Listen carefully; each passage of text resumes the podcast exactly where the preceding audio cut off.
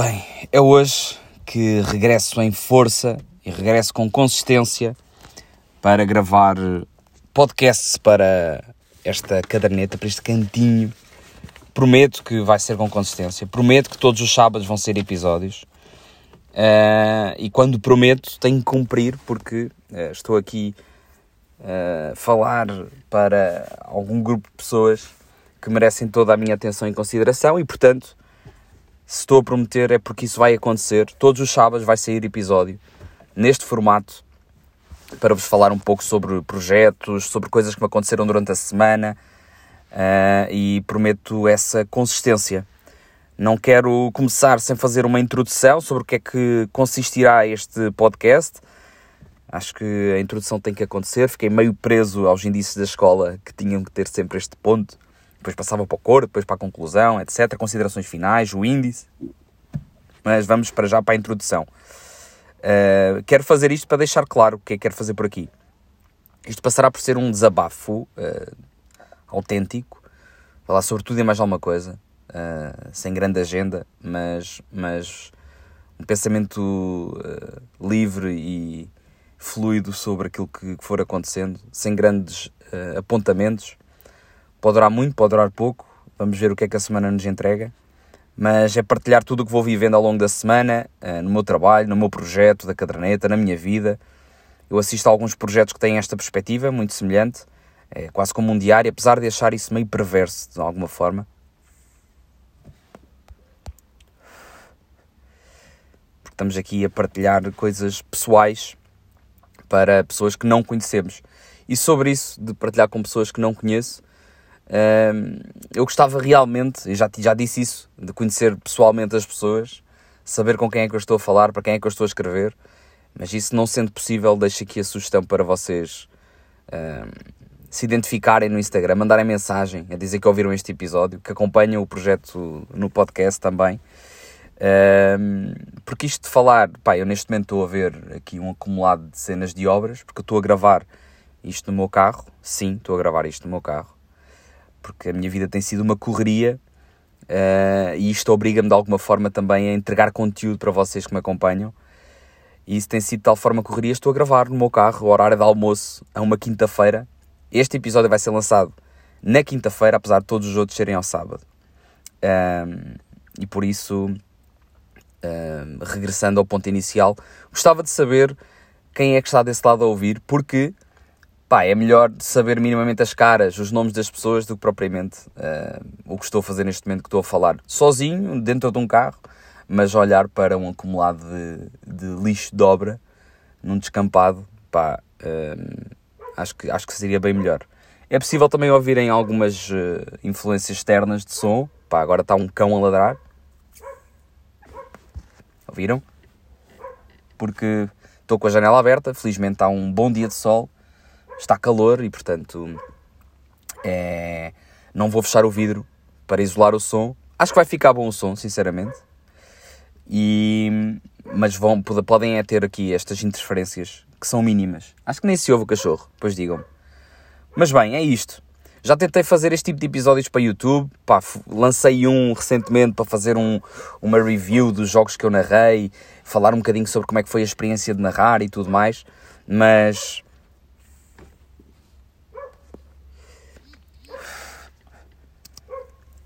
mas o YouTube barrou-me por direitos televisivos dos jogos que eu narrei. Portanto, esqueci um bocado essa parte, dá muito trabalho, eu não sei necessariamente editar a 100% aquilo que tenho por lá no Premiere.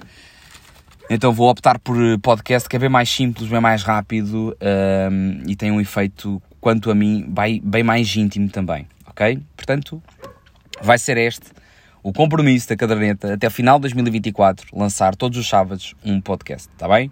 Espero não falhar, se falhar podem-me cobrar. Os temas importantes a captar para este episódio: Final Four, os jogos que vou narrar esta semana, são estes os dois principais tópicos. Vamos à Final Four.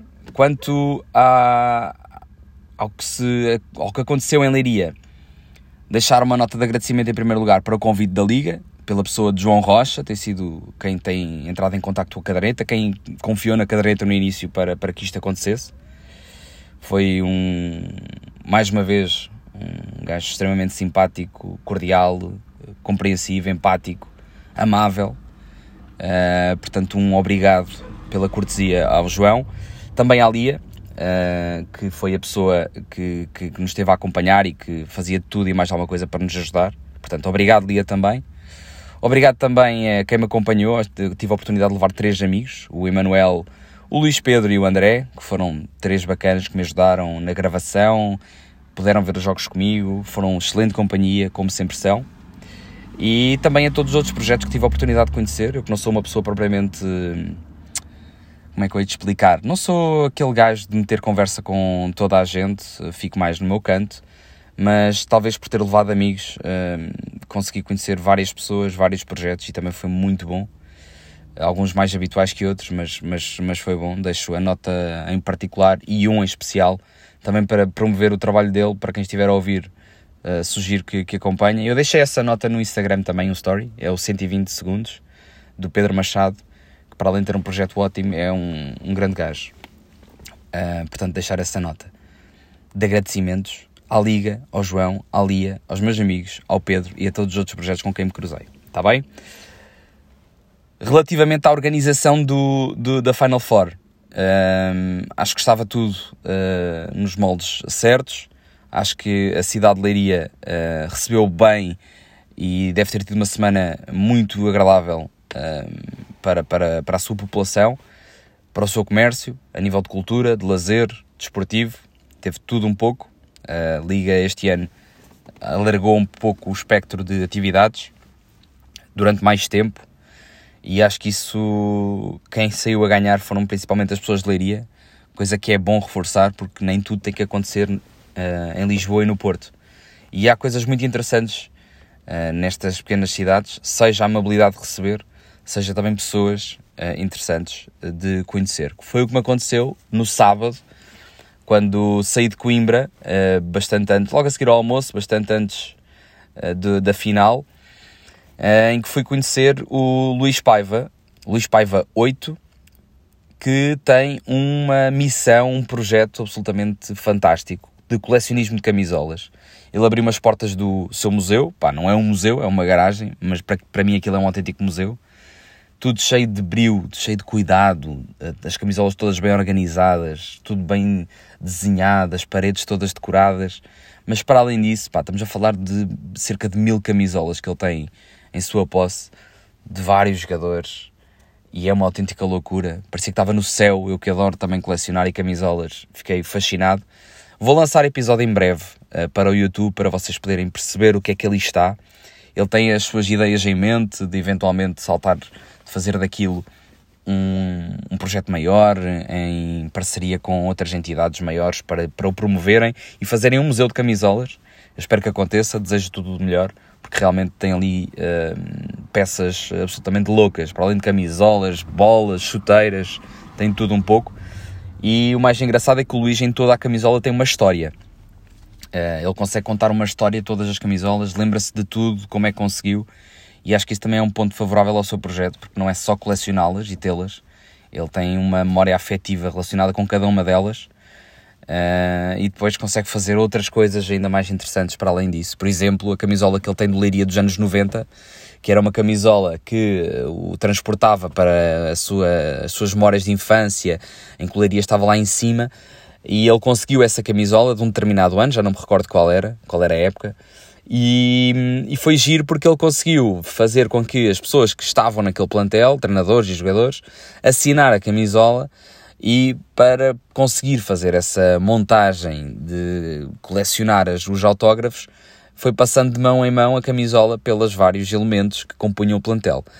E para ajudar, criou um grupo do WhatsApp. Com isso tudo, conseguiu fazer com que eles reaproximassem. Já não estavam há imensos anos, já não falavam há imenso tempo e permitiu isso mesmo de juntar a malta e eles já estão a organizar um jantar. Portanto, ele também tem alguns momentos deste género. Teve outra história com o Rio Ave, com uma, uma camisola emblemática com o, número com o nome dos sócios uh, na camisola, em pequenino, também era uma camisola linda. Ele tinha essa camisola e ele fez com que um, fosse assinada pelos vários jogadores.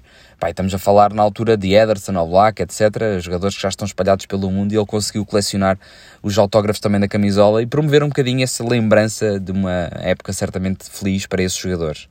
Portanto, Luís, eh, o maior dos sucessos, obrigado por teres aberto uh, as tuas portas para conhecer o teu museu. E para além de ter conhecido um projeto brutal, conheci um gajo também muito porreiro, muito amável, um, ehm, que, que, pá, olha, que me proporcionou ali umas horinhas bem porreiras. Eu fiquei lá cerca de duas horas, mas ficava oito na boa. Depois, no final, ele tinha lá uma camisola do Totti eu perguntei-lhe, assinada pelo Totti, eu perguntei-lhe como é que ele tinha conseguido aquela camisola.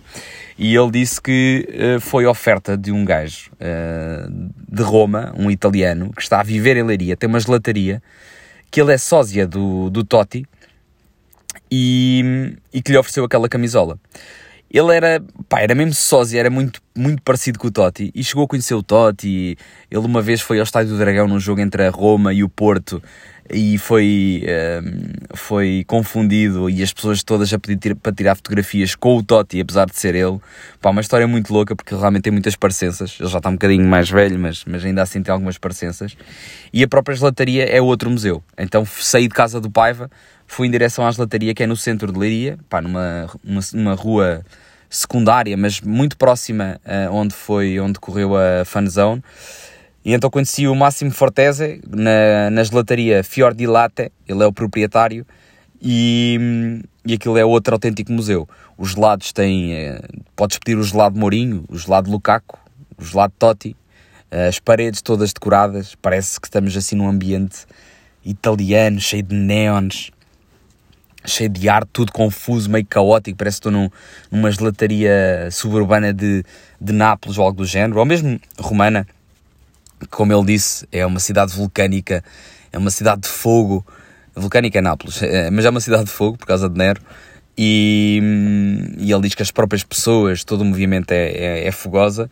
E aquilo também me pareceu dessa forma. Ele também me pareceu dessa forma, muito intenso, muito comunicativo, mas uma simpatia brutal. E para além da gelataria, tem atrás um descampado que tem um muro à volta do descampado, que ele não é de ninguém, acredito eu, e ele aproveita e desenha murais pintados à mão com referências a Rossi, Totti, Mourinho, Rui Patrício. Uh, o Rui Patrício que também já lhe foi lá oferecer três camisolas da Roma. Pá, aquilo uh, tem, vocês têm que conhecer. Se vocês não gostarem de gelado, vão lá. Se gostarem de gelado, vão lá. Portanto, vão lá em qualquer circunstância para quem gosta de futebol, porque é realmente inacreditável o que ali está. É muito trabalho, muita paixão pela Roma de um italiano que está aqui a viver em Portugal.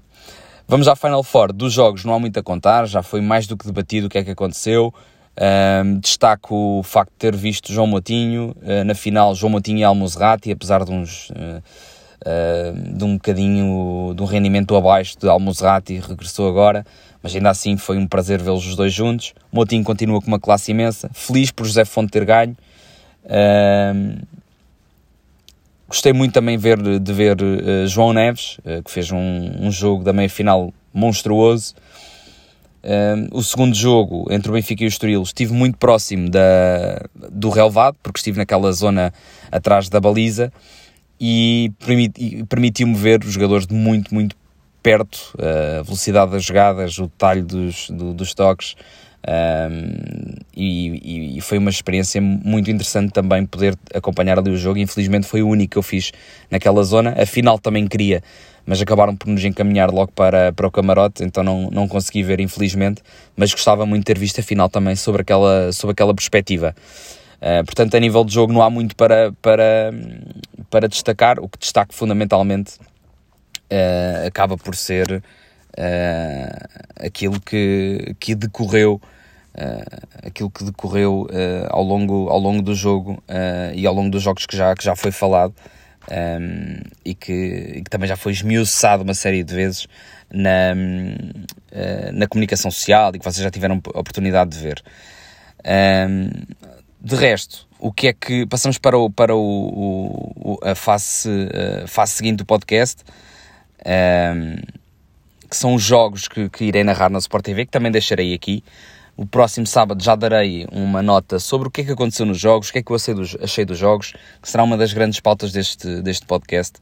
uh, falar um bocadinho também sobre as equipas que vou conhecendo, como é que jogam, os jogadores que fui conhecendo, as histórias dos jogadores que fui conhecendo. Uh, e no dia 3, no sábado, vou uh, narrar o Antalya Sport contra o Fenerbahçe, apesar de ser indiferido. Vai passar à noite às 8h30. Uh, vai ser um bom jogo entre o Antalya Sport e o líder do campeonato Fenerbahçe. E no, na manhã seguinte, logo às 11h30, Torino Salernitana, uh, que também certamente será um bom jogo. O Salernitana mais no fundo da tabela, a precisar de pontos, o Torino a tentar manter ali a posição de meio da tabela.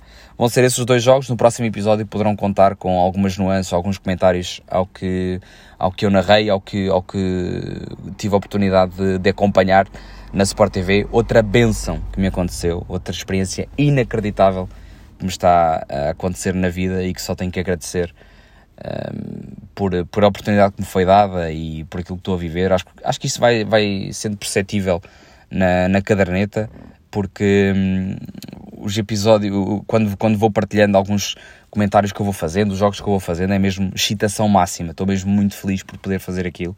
Trabalhar com futebol é, é um autêntico sonho. É, portanto, obrigado Sport TV Uh, e espero que vocês acompanhem também, vão dando os vossos feedbacks, que seriam mais do que bem-vindos.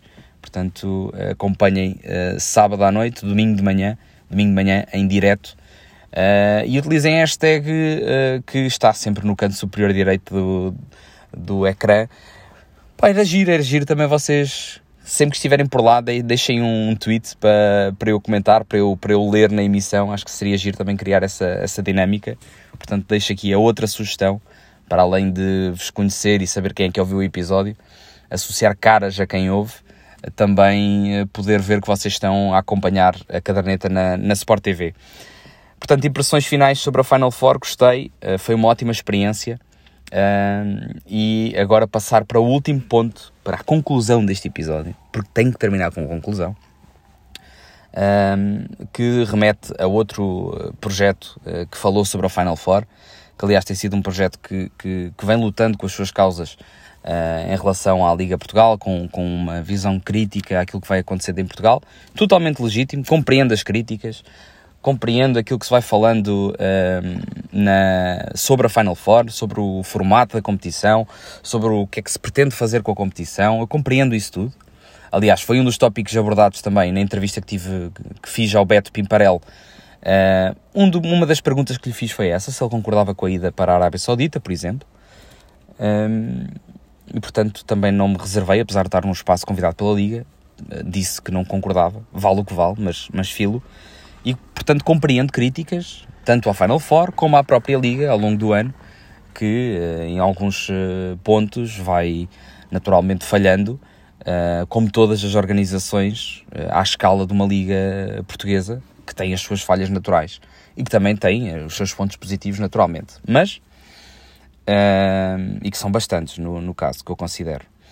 Mas relativamente a este ponto das críticas que foram feitas no outro projeto, um podcast que desde já digo que acompanho e gosto de ouvir em, em muitos momentos, que não vou fazer, referência ao mesmo, porque se estou a responder e a fazer um react ao mesmo, uh, do lado lá, nesse tal episódio, também não foram referenciados nenhum nomes de projetos, portanto também não vou fazer de volta.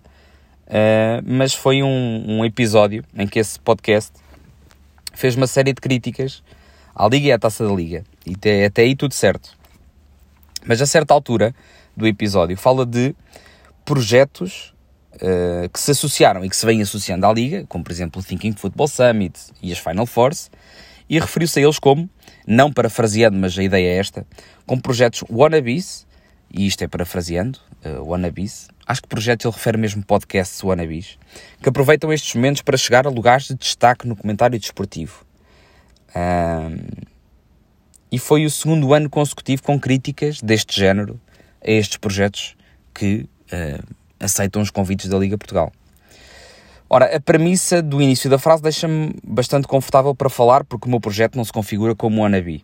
O Anabi passa por ser um tipo de pessoa que se quer inserir num determinado grupo de pessoas, mesmo não fazendo parte deles, uh, ou tentar fazer-se passar por uma pessoa ou por um tipo de pessoa que não é. Neste caso, é substituir pessoa por projeto e enquadramos aqui os projetos que são anabis. E a caderneta não é nenhum destes pontos. Faço o meu trabalho sem chatear absolutamente ninguém, sem passar por cima de ninguém e faço o melhor que posso porque gosto, ao meu ritmo e uh, estou a lutar por mim mesmo. Mas o que me deixou desconfortável passa fundamentalmente por, no final desta história toda, em que X grupo de pessoas que não concorda com uma organização, com a dimensão da Liga Portugal, uh, e decide fazer as legítimas críticas, sublinho legítimas, guarda um espacinho no seu podcast uh, com um target bem específico e muito bem definido. E aqui é este o ponto fulcral disto tudo. Uh, estava bem definido quem é que se pretendia naquela frase atacar. Eram os podcasts que aceitam convites da Liga para os seus eventos. Esses podcasts, os oportunistas, os excedentes de fama, uh, esses, é que estão, esses é que são o, o, o target. É que não foram os youtubers, não foram ditos youtubers, nem tiktokers, nem influencers, nem instagramers, nem a malta do camarote com convite, nem os voluntários da fanzão, nem a malta da rádio, não. Eram os podcasters, esses marotos. Como se os podcasters que aceitam convites da liga fossem os maus, os vendidos, os sem escrúpulos e os que ficaram em casa e não aceitam participar num evento da Final Four, seja como convidado, seja como adepto, portanto, os que rejeitam aquela competição e muitas outras da Liga Portugal, esses são os moralistas, os éticos e os idóneos. E se há coisa que os meus 33 anos me ensinaram é que não, não devemos entrar na luta dos moralismos, porque a certa altura a ratoeira vai-nos eh, morder o pé. Foi um target tão bem definido e tão específico que, aparentemente, para além de todos os problemas da Liga, os podcasts com meia dúzia de malta que os ouve são um grande impulsionador de campanhas que o podcaster não concordava. Pelos vistos, são, o podcaster, são os podcasts o, o problema. E eu pergunto-me se são mesmo. Será, será que são os podcasts o problema? E pus-me a refletir muito rapidamente cheguei à resposta que não. Acho tanto que não, que a certa altura até me questiono se a crítica que nos foi dirigida, e nos incluo todos os podcasts porque não foram distinguidos quais eram os podcasts wannabes à procura da fama e de um lugar de destaque no mundo esportivo, se essa crítica tem algum fundamento real ou se foi só bater por bater. E se foi a segunda opção, fica a parar um cheirinho a mofo nada agradável. Ainda por cima quando se bate para baixo. Tão pouco agradável que recomendo abrir a janela, ouvir uns pássaros, curtir um jardim ensolarado, ir ver a bola sem ver problemas em todo lado, por exemplo. E deixava também a nota para deixem cada um fazer o seu trabalho desde que não implique ferir ninguém. Estamos todos nessa luta e acho que ninguém está a passar por cima de ninguém. É este o episódio zero deste podcast da caderneta que prometo que sairá todos os sábados aqui no podcast. Deixei duas sugestões, espero que acompanhem e espero que uh, cumpram com, essas duas, com esses dois pedidos, está bem? Fica esse compromisso aqui entre nós, esse handshake entre, entre nós dois, está bem? Um grande abraço e agora tenho que ir trabalhar, tá bom? Tchau.